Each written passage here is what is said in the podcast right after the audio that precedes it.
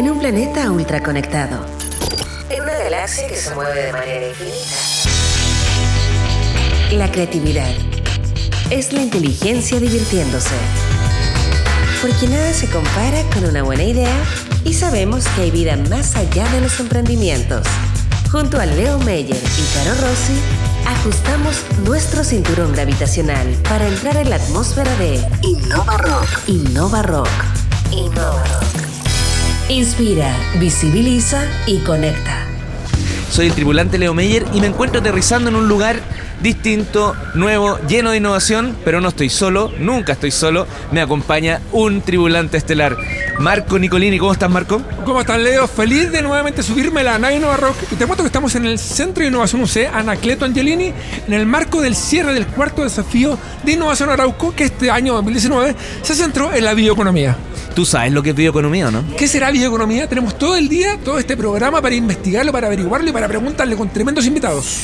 Antes de eso te quiero invitar que vamos a conocer a los ganadores de este cuarto desafío, sus proyectos, vamos a conversar con los líderes de innovación de Arauco, eh, por ejemplo Francisco Lozano, gerente de innovación, va a estar con nosotros, la subsecretaria de Ciencia, Tecnología, Conocimiento e Innovación del Gobierno de Chile, Carolina Torrealba, también va a estar con nosotros, así que se viene un programazo. ¿Llenó de combustible esta nave o no? Qué tremendo programa que tenemos. Sí, listo, está todo, sí, cross check, listo. Y vamos a saludar a nuestra primera invitada que aborda esta nave Innova Rock. Es bióloga y doctora de Biología Celular y Molecular de la Pontificia Universidad Católica de Chile. Fue directora ejecutiva de la iniciativa científica Milenio y hasta su nombramiento había liderado importantes investigaciones en torno a la historia de la ciencia. Eh, la divulgación científica siempre fue un tema prioritario para ella. Así que le damos la bienvenida a alguien que habíamos tratado de invitar hace rato. Sabemos que no es tan fácil y aquí la tenemos presente. Bienvenida subsecretaria de Ciencia, Tecnología, Conocimiento e Innovación de Chile, Carolina Torrealba. ¿Cómo estás, Carolina? Bien, muy bien. Yo tenía mucha ganas que me invitaran hace rato. ¿Cómo es eso? Nosotros, Yo pensé que ustedes no me invitaban. No, estábamos hace rato tratando de, lograr esta invitación, pero todo a su tiempo. Qué bueno, me parece. Qué bueno que nos encontramos. Y justo ahora eh, tenemos la posibilidad de conversar junto a Marco. La primera duda que teníamos es entender claramente, nosotros y todos quienes nos escuchan, cuál es la diferencia del trabajo en este nuevo ministerio con la subsecretaría. No todo tiene que funcionar de la misma forma. ¿Qué focos están teniendo ustedes respecto del marco más grande que tiene el ministerio? Eh, bueno, primero que nada, eh, es importante decir que nosotros estamos en etapa de construcción del ministerio. Eh, y, yo creo que uno de los desafíos, como tú bien lo pusiste, o sea, independiente de que hoy día, este año, es particularmente intenso en, básicamente, nuestro principal desafío es existir. existir de múltiples maneras, existir legal, administrativamente, existir políticamente también. Em, y, y, eso la verdad es que suele, es bastante más complejo de lo que uno piensa, así que estamos bien abocados a esa primera misión. Y también existir bien, ¿ya? Es decir, eh, ¿qué es lo que necesitamos y qué es lo que queremos lograr? Un poco, eh, imagino que a donde va tu pregunta es, eh, ¿qué gana un país teniendo o no teniendo Ministerio de Ciencia? Así es. ¿Ya? O sea, gana. Claro, la pregunta es qué gana. Exacto, pero, esa, pero es una pregunta válida, digamos. Hay gente que dice, bueno, ¿y para qué otro ministerio más? Yo entiendo y creo que es una pregunta válida. ¿En qué gana? Eh, yo creo que eh, para aquí es interesante remontarse a por qué decidimos crear un ministerio, ¿ya? Y cuando nosotros creamos, y digo nosotros, es el país, porque fueron ocho años de intensa discusión, cuando se creó fue básicamente con el diagnóstico de que teníamos todo aquello que promovía la investigación, el desarrollo y la innovación en el Estado estaba disperso, uno, completamente disperso entre el Ministerio de Educación, el Ministerio de, Economía, cada uno tenía su propia parcelita. Eh, y no había una política integral que mirara esto y lo pusiera como un eje fundamental para el desarrollo del país. Yo creo que eso, si uno lo puede decir, es eh, eso fue el diagnóstico. ¿Por qué esto viene a ser importante ahora? Eh, y no hace 10 años o hace 20 o por qué no hace 50 años. Em, y yo creo que tiene que ver fundamentalmente también con los tiempos en que vivimos, en que hoy día ya eh, casi es impensable proponer, y un poco lo que decía también en, eh, en el contexto de Arauco, ¿no? de este desafío, es que es hoy día impensable para cualquier país, así lo dice la OECD, el Banco Mundial y todos aquellos que nosotros buscamos para sentir que estamos haciendo lo correcto, eh, que la innovación y la investigación y desarrollo no es, digamos, esa es la salida que nos da las herramientas que tenemos para poder enfrentar desafíos complejos. No es alternativa, es imperativo, como Es imperativo, es imperativo, ya no hay... Porque, por ejemplo, eh, insisto, empresas que quieran volcarse a ser una empresa sustentable. Eh, no puede sino hacerlo a través de la innovación y la investigación y desarrollo. No tiene otro camino porque no hay otra porque no es una respuesta que haya sido formulada, porque llevamos muchas décadas con los mismos procesos productivos que no han funcionado hasta entonces. Ese hasta entonces ya se acabó, estamos en los descuentos. Parece que la maximización de la utilidad como forma, como, como razón de ser de la empresa ya no es suficiente. Mm. ¿Qué pasa? ¿Cómo proyectan ustedes que, que se viene el futuro de las empresas que no comienzan a invertir de manera real en I+.D.? ¿Cuál es el futuro de aquellas empresas que no colocan la innovación como centro de su proceso? O sea, yo encuentro que como, como desastroso, básicamente. Me parece que, ahora, depende de las empresas, por supuesto, ¿ya? Hay empresas eh, que son empresas pequeñitas y que prestan otro tipo de servicio, hay que ser bien claro como qué tipo de empresas, pero empresas que realmente hoy día están generando, donde tú, eh, todo lo que es el desarrollo de, eh, que toma materias primas o recursos naturales, productivistas, extractivistas, tienen que incorporar innovación, porque si no, además, esto ya no es solamente porque a uno le guste la innovación. Yo, como decía, es un desafío ético y moral con nuestro entorno, con nuestra sociedad, con nuestros hijos.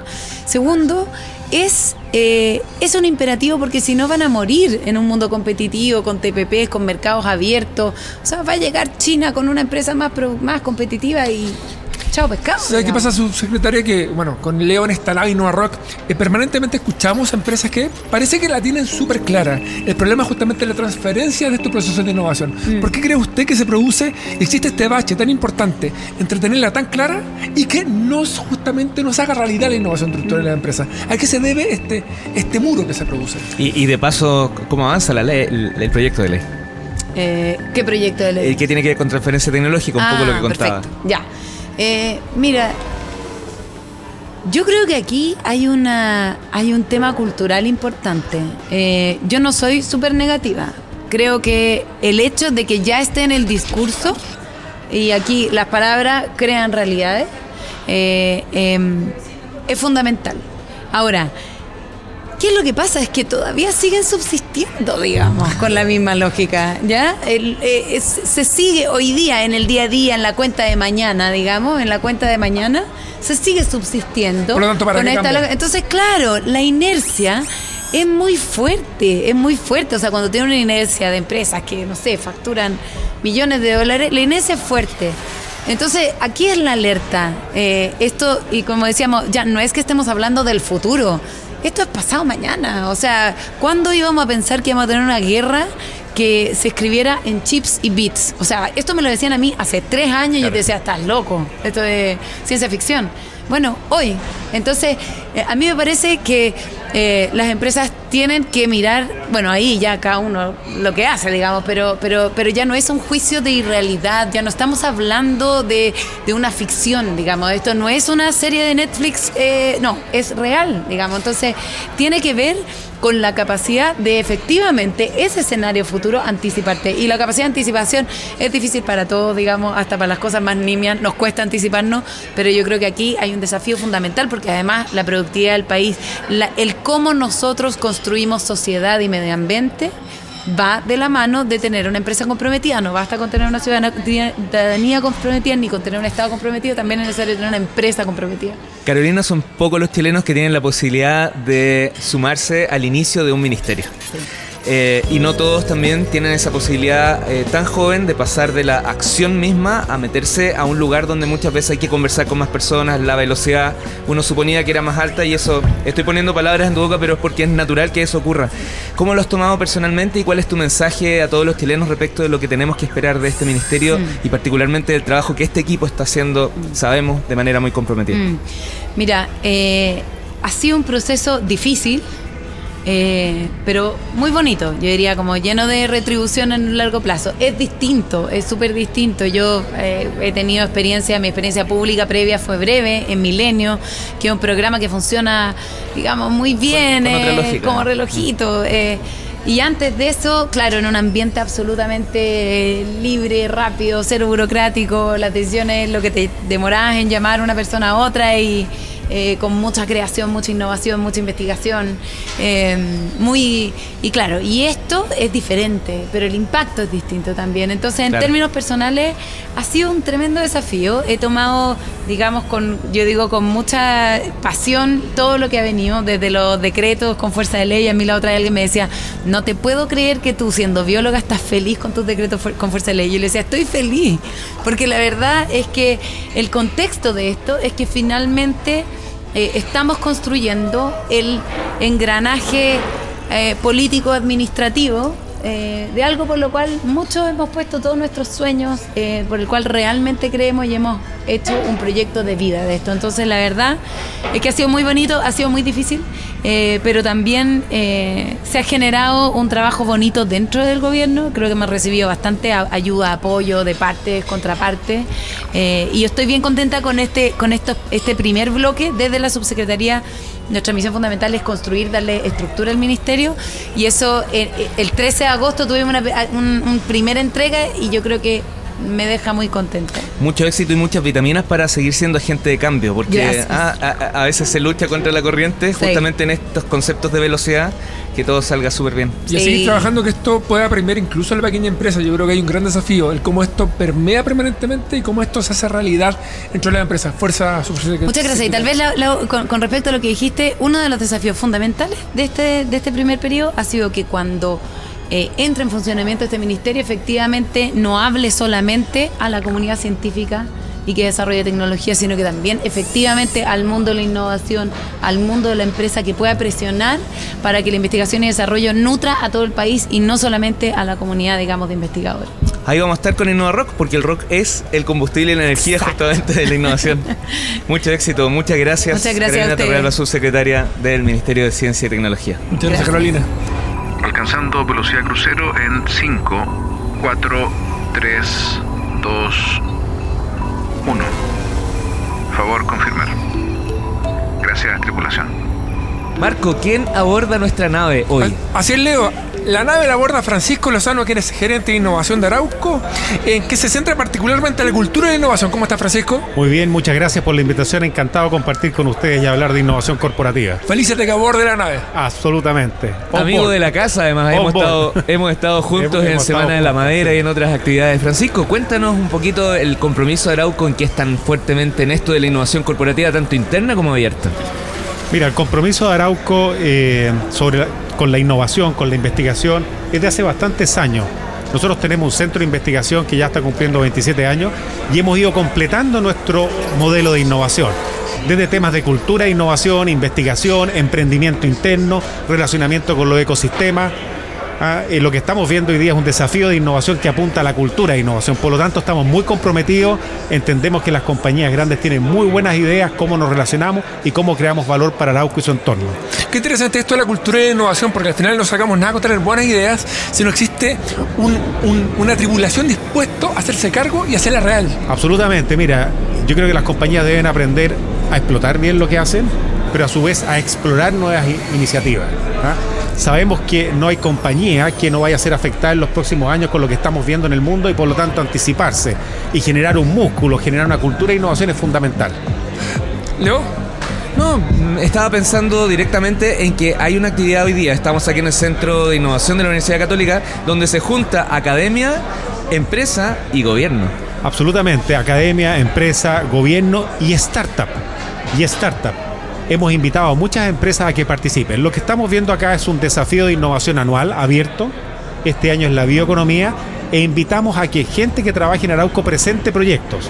Proyectos para reutilizar nuestros residuos, cambiar algunos procesos y avanzar hacia una economía más sustentable. Hemos recibido más de 400 ideas de cinco países Estados Unidos, México, Brasil, Argentina, Chile. Hoy día se presentan los 11 finalistas y primer año que además van a presentar tres startups externas a la compañía que se han querido sumar. Francisco, Por tanto, muy contentos. Los procesos de selección, me imagino que llegan ideas absolutamente de todo tipo. Llega de todo tipo, pero dado que uno lo focaliza en un desafío, Perfecto. más o menos se centran, participa mucha gente en plataformas virtuales seleccionando, tratamos de que sea algo muy colaborativo y muy compartido dentro de la compañía y hemos llegado a esta selección de 11 finalistas más 3 externos. Tú ya que, ya que, no- ya que conoces los proyectos, ¿qué te parecen y qué tal el nivel de los proyectos de este año? Mira, me parece muy bueno, como en todo hay, hay algunos extraordinarios, otros quizás no tanto, pero lo más relevante es la motivación de la gente. Súper. Y las ganas de participar y aportar a la compañía. Cuando las compañías abren espacio para que ocurra esto, es impresionante lo que sucede. Y del punto de vista de innovación, tú las tomas y las amplificas y, ayudas a conectarlo. Por lo tanto, es un círculo virtuoso. Y que sea un aporte real al final, yo creo que eso es lo que. Absolutamente. Este es el cuarto desafío y ya tenemos proyectos que se han escalado, proyectos que todavía están en prototipo y proyectos que se han cerrado, como es un manejo de portafolio. Hace un año conversábamos de la bioeconomía como algo que venía y mira cómo se... Impresionante, efectivamente, tienes toda la razón. Conversábamos de la bioeconomía y hoy día es un imperativo para el cambio climático que estamos viviendo. ¿Qué se viene a partir de esta actividad? ¿Cuáles son los próximos pasos? Hoy día ahora viene la presentación, ¿no es cierto?, en un formato de cinco minutos y después se seleccionan a los tres ganadores, los cuales se hacen los prototipos. Y esos tres ganadores se hacen prototipos con las empresas que han participado. Qué interesante esto de que hoy día tengamos la posibilidad de prototipar rápido y ver si es o no factible la idea. Absolutamente, las metodologías ágiles de innovación apuntan a esa línea. Metodologías ágiles que en algún minuto veíamos en el centro de la tecnología que hoy día han permeado en todas las áreas de la empresa. En todas las áreas. Mira, en estos tres desafíos anteriores tenemos del orden de 25 proyectos, hemos cerrado más de la mitad, algunos han escalado y otros todavía están en etapa de resignificación y prototipo. Por lo tanto, estamos ya manejando un portafolio interesante de proyectos. Francisco Lozano, sabemos que estás con mil cosas hoy día ahí ya en un ratito más. Conversamos ya con la subsecretaria y le pedimos algunos tips para que las empresas se conecten mucho más con la innovación. ¿Cuáles son tus tips? ¿Cuál es tu llamado para las empresas que nos escuchan? Mi llamado y agradezco nuevamente la invitación que ustedes hacen y la labor que ustedes hacen promoviendo el ecosistema de innovación. Mira, mi llamado es a que investiguemos más, innovemos más, emprendamos más. Están dadas las situaciones y necesitamos una masa crítica mayor para generar negocios de impacto para Chile y el mundo. Y particularmente en la bioeconomía y en la madera. Y ahí la transferencia, la ley de transferencia tecnológica que se viene, ojalá también Ojalá también apunten esa línea. mucho éxito. Francisco Lozano, gerente de innovación de Arauco, muchas gracias por habernos acompañado. Muchas gracias a ustedes. Muchas gracias. Gracias, Francisco. Una tripulación que genera contenidos. Viajas en la nave Innova Rock. Nos encontramos en el Centro de Innovación UC, en el contexto, como ya le dijimos al comienzo, de el cierre del cuarto desafío de innovación Arauco, que este año 2019 se centró en la bioeconomía.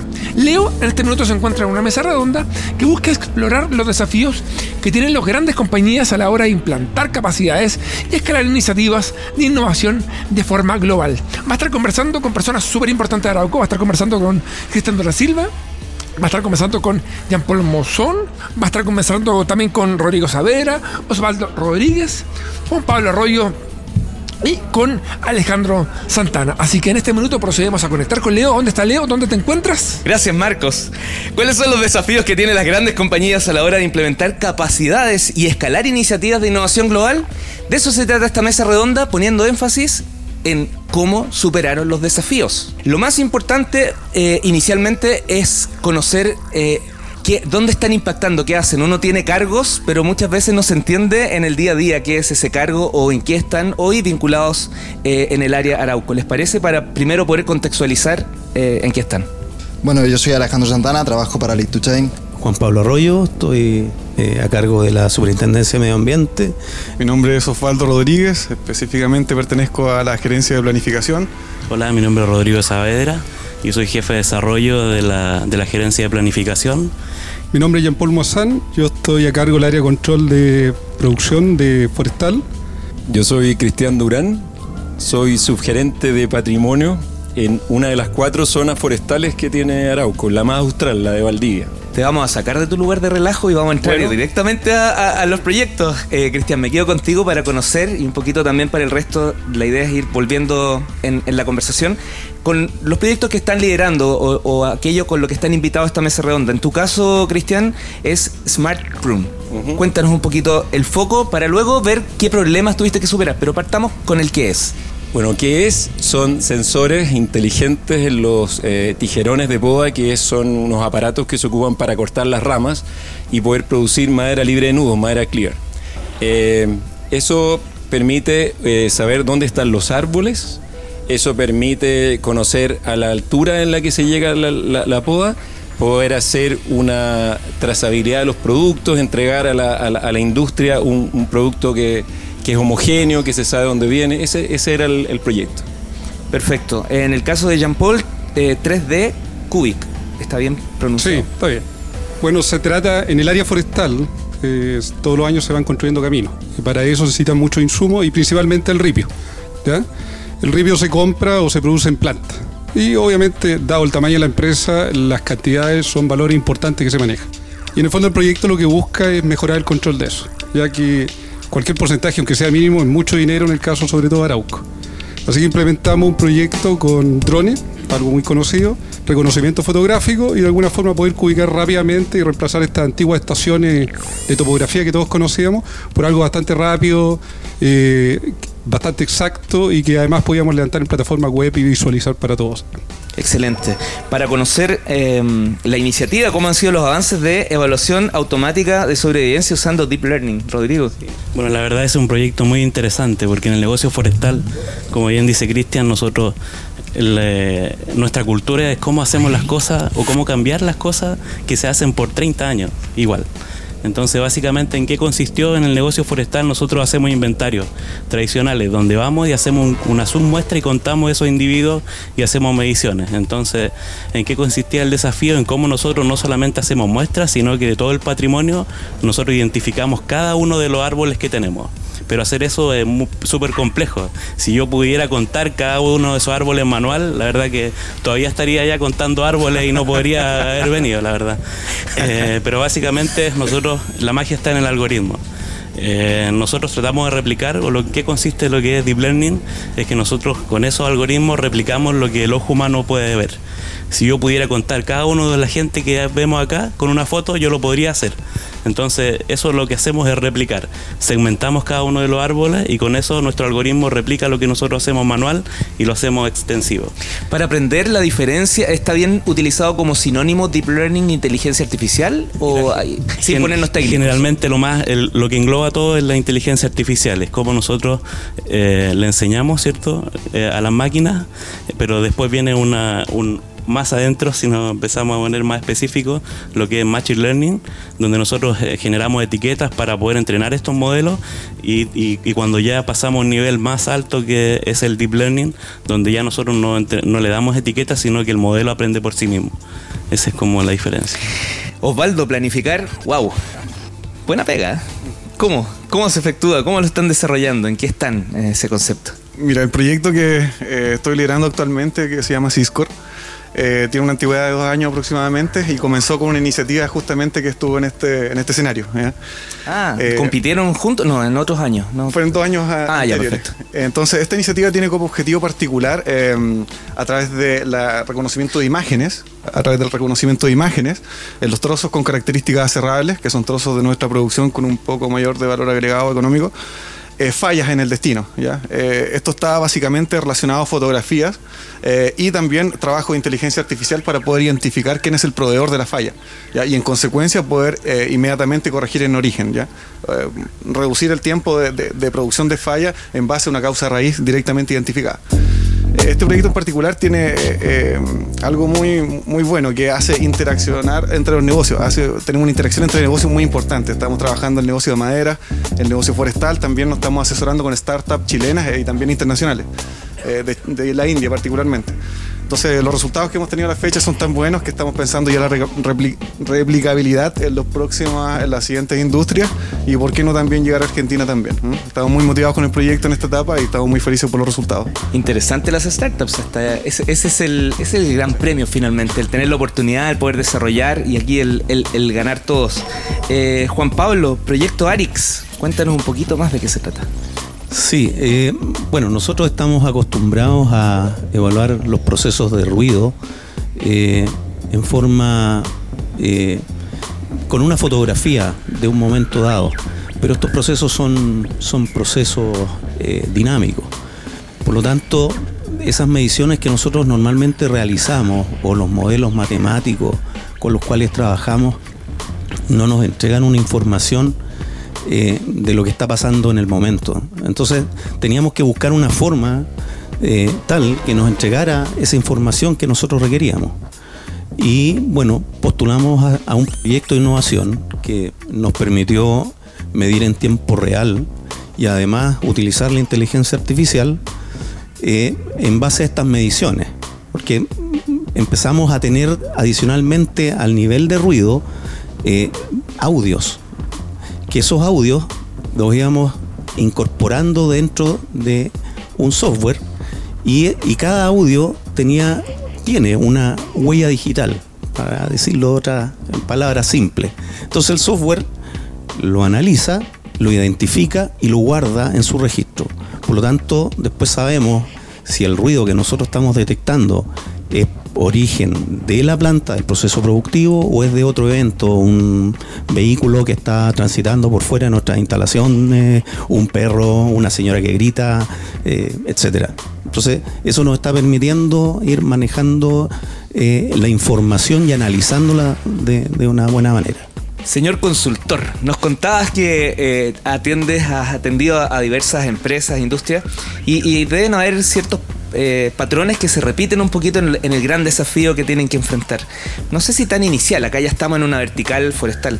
Eh, ¿Cuáles son? ¿Cómo, cómo, ¿Y cómo enfrenta esa conversación que tú le tienes que venir desde afuera a decirles, mira? Bueno, eh, hablando aquí, escuchando a todas las personas que están aquí, eh, al final yo creo que uno de los grandes desafíos que tienen las empresas hoy en día, sobre todo las grandes empresas, es no pensar tanto en la tecnología, pero sí en las personas. ¿no? Al final aquí estamos hablando de muchas tecnologías, pero son las personas y son las ideas de estas personas quienes las han llevado adelante. Que las empresas creen en estas personas les ayudará a avanzar, yo creo, en el desafío que tienen por delante. Y nosotros que es que la inteligencia artificial va a quitar o, o va a absorber muchos empleos repetitivos, ¿no? Serán la diferencia, la, estos tipos de programas, la innovación, que permitan que estas personas tengan un, un trabajo diferente, las que se adapten y no, las, las que no, habrá que, que ver qué se hace con ellas. ¿En los tiempos se puede influir en los tiempos que se requieren para generar los cambios? Eh, porque ese es el parámetro más complejo. De repente uno tiene que ver todo mucho- tan inmediatez y... Tiene que ver mucho con la cultura de las empresas, ¿no? Y, y también en las regiones o en los países en los que se encuentran. Nosotros, por ejemplo, eh, trabajamos, tenemos oficina aquí en Chile, tenemos oficina en Barcelona, Madrid, en Boston. Y depende mucho de, los ecosistemas en el que te muevas. Pero este tipo de desafíos, este tipo de programas, este tipo de ideas lo que hacen es permitir esto, ¿no? Abrir un poco la- la- la visión que tenemos y poder eh, desarrollar esas capacidades y oportunidades que hablábamos antes, eh, más centrado en las personas que en la tecnología. La tecnología al final no hay que olvidar que es una herramienta. Queremos llenar tu mente con ideas nuevas.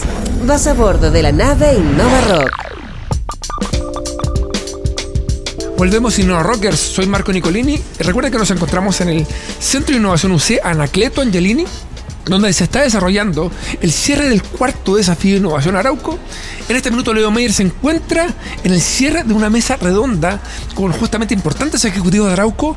Vamos a ver dónde está y qué está pasando justamente ahí. Vamos, Leo. Los quiero invitar a um, que nos comenten cuál ha sido el gran desafío que han tenido que solucionar y cómo lo solucionaron. Eh, es muy importante aprender desde ahí.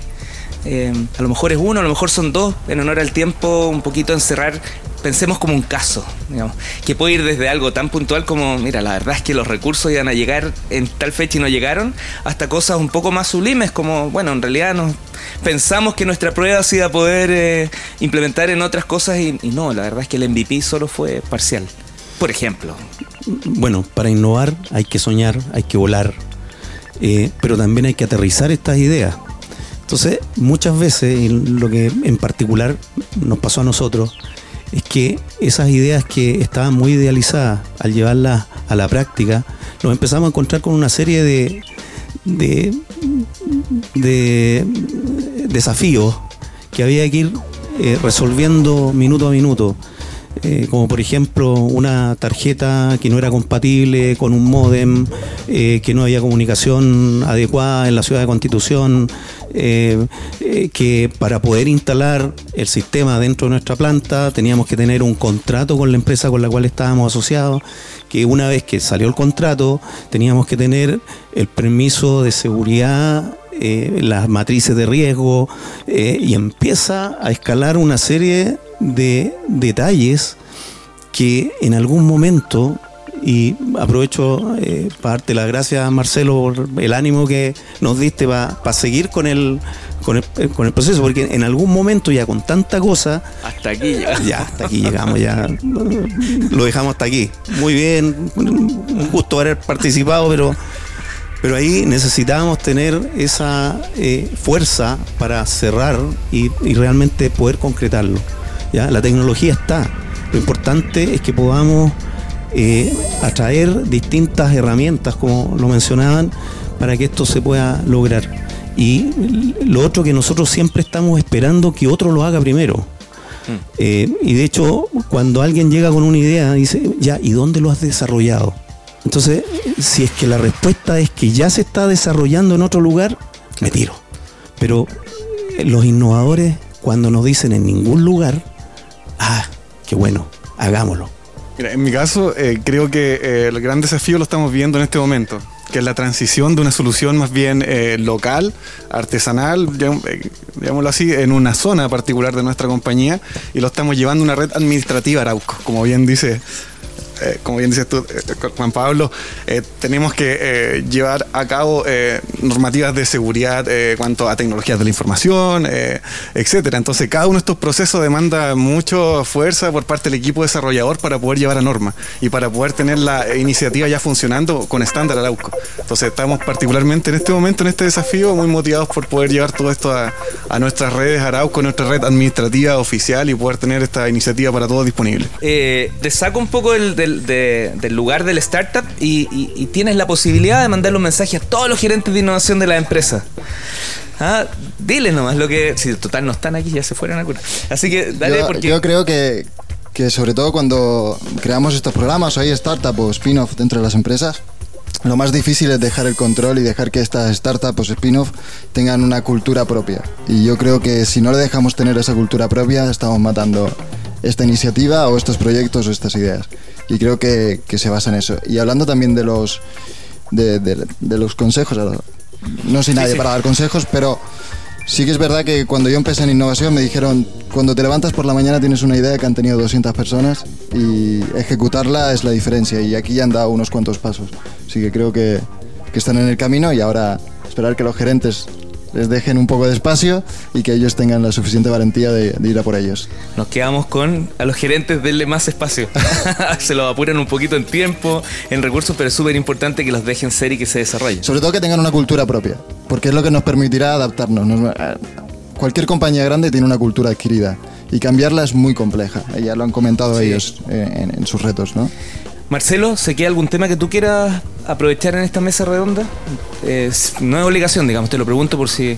No, no, no, yo creo que de alguna forma es súper importante lo que está pasando acá, eh, la instancia que se está generando de apertura de la compañía a otras empresas, a otro tipo de iniciativas. Y yo creo que es interesante eh, eh, buscar la forma en la cual los gerentes puedan empezar a escuchar este tipo de mensajes. Y un poco el, el deseo final me encantaría que ustedes le dieran un mensaje a esos gerentes para, o un- una receta o un tip interesante para que podamos, entre todos, en fondo los que estamos acá, continuar un poquito con esto y escalarlo. Ojalá no solamente a Chile, sino que los otros países donde Arauco opera, Brasil, Argentina, México, Estados Unidos, que un poco es el, es el sentido de, de- de- de una compañía como Arauco, que es un raro ejemplo de una empresa chilena que está globalizándose. Y eso creo que es súper meritorio.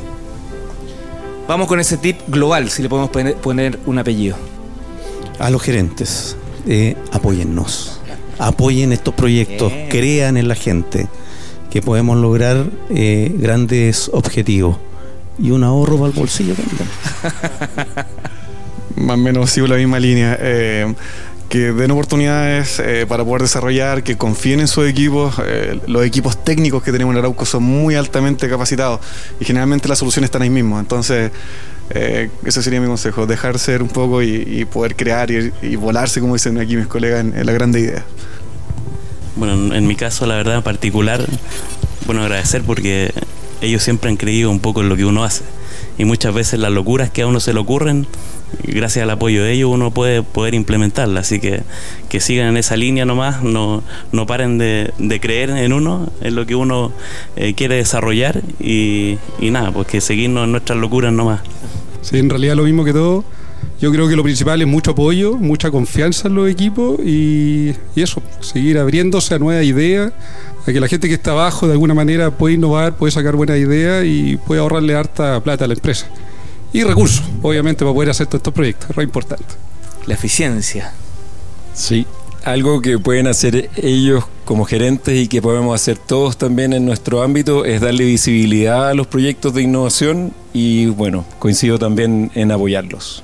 De eso se trataba esta mesa redonda, pues darles visibilidad no solo a los proyectos y hablar de ellos, sino que a ustedes quienes están liderando. Así que reciban este aplauso. Cristian Durán, Jean-Paul Moissot, Rodrigo Saavedra, Osvaldo Osvaldo Rodríguez, Juan Pablo Rollo, para la próxima voy a aprender los nombres porque son muchos. Y Alejandro Santana, mucho éxito y sigan liderando el proyecto y sean factor y agente de cambio. Muchas gracias.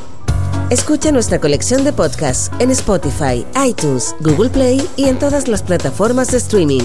Viajas, viajas, viajas en la nave Innova Rock. Soy Leo Meyer a bordo de la nave Innova Rock y hoy vamos a tener una conversación con tres emprendedores técnicamente innovadores quienes han participado del cuarto desafío de innovación abierta 2019 en bioeconomía y ellos resultaron ganadores. Estamos con, da lo mismo el lugar que sacaron, lo importante es que son tres de los ganadores y ellos van a poder implementar sus ideas, o al menos esa es la promesa, con la empresa Arauco. Así que le doy la bienvenida a Javier Sicardi, Carlos Carrasco y Enrique Crisóstomo. ¿Cómo están muchachos? Vamos a partir con Enrique que parece que tiene más horas de vuelo, ¿no, Enrique? Hola, ¿qué tal? Eh, bueno, estamos muy contentos en nuestro equipo allá en México. Eh, este es algo, una experiencia fantástica al haber venido a participar acá a Chile con nuestra idea que ya habíamos generado desde hace tiempo y trabajado y puliendo. Eh, fue complicado iniciar con, esta, con este gran pasaje, puesto que somos dos empresas que estamos en distintos puntos de la República Mexicana, pero sin embargo hemos trabajado juntos para poder lograr este gran desafío. Eh, nuestro proyecto inserta perfectamente en lo que es innovación, puesto que es un residuo que nosotros generamos dentro de nuestros propios procesos, el papel impregnado y la resina que se gela, eh, para poder integrarla al interior de nuestro tablero aglomerado en la capa interna. Es por eso que hemos ganado. Em, en tu caso, Javier, de Argentina, cuéntanos un poquito en qué se trata el proyecto que ha concursado acá y un poco qué es el paso que viene. Hola, sí, buenas tardes. Eh, nuestro proyecto se trata del control eléctrico de malezas. El objetivo principal de este proyecto es eh, eliminar o, tratar de, de reducir el consumo de agroquímicos, como así también de agua. ¿Ustedes tienen claro cuál es la eficiencia que se puede lograr con este, en, términos de reducción de agua, por ejemplo, puntual? El 5%, 7%, un poquito técnico, pero es interesante entenderlo.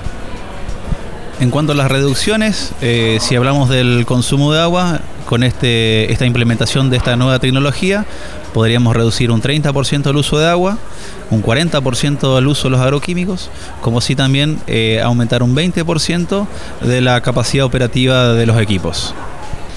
Y conversamos también con uno de la casa, con Carlos Carrasco, parte del equipo eh, de, que sacó el, entiendo, el tercer lugar. Cuéntanos eh, de qué se trata la empresa. Bueno, eh, nuestro proyecto eh, consistía en cambiar el nombre del residuo que nosotros generamos, que es la ceniza. Volverlo de un residuo a que se transforme en una materia prima. Eh, se puede utilizar en muchas. en- en- tiene muchas aplicaciones para lo que es eh, la agricultura, para compactación de caminos, para el cemento, hormigón. eh, tiene muchas aplicaciones. Pero aparte de tener esas aplicaciones, también nos ayuda a, a convivir con el medio ambiente. La generación de CO2 hoy en día eh, está siendo muy castigada para empresas que generan mucho CO2. Pero así también eh, estamos gastando en suelo que hoy en día ya no tenemos ese suelo disponible para poder estar vertiendo residuos. y- Entonces queríamos cambiar esa forma de, de- de trabajar. Y se nos ocurrió esto. Partió por un adoquín y mutó a lo que es hoy. Ustedes ganan, eh, termina un proceso, pero parte el más increíble, que es justamente la promesa, el quedarse conectados corporativamente. ¿Qué es lo que esperan de este proceso? Eh, digamos, a, un corto plazo del, quizás los primeros seis meses, porque luego después veremos qué pasa, veremos si, todo es verdad, si se cumple o no, pero básicamente en este inicio, ¿cuál- ¿cuáles son los caminos? Eh, partimos con contigo, Javier.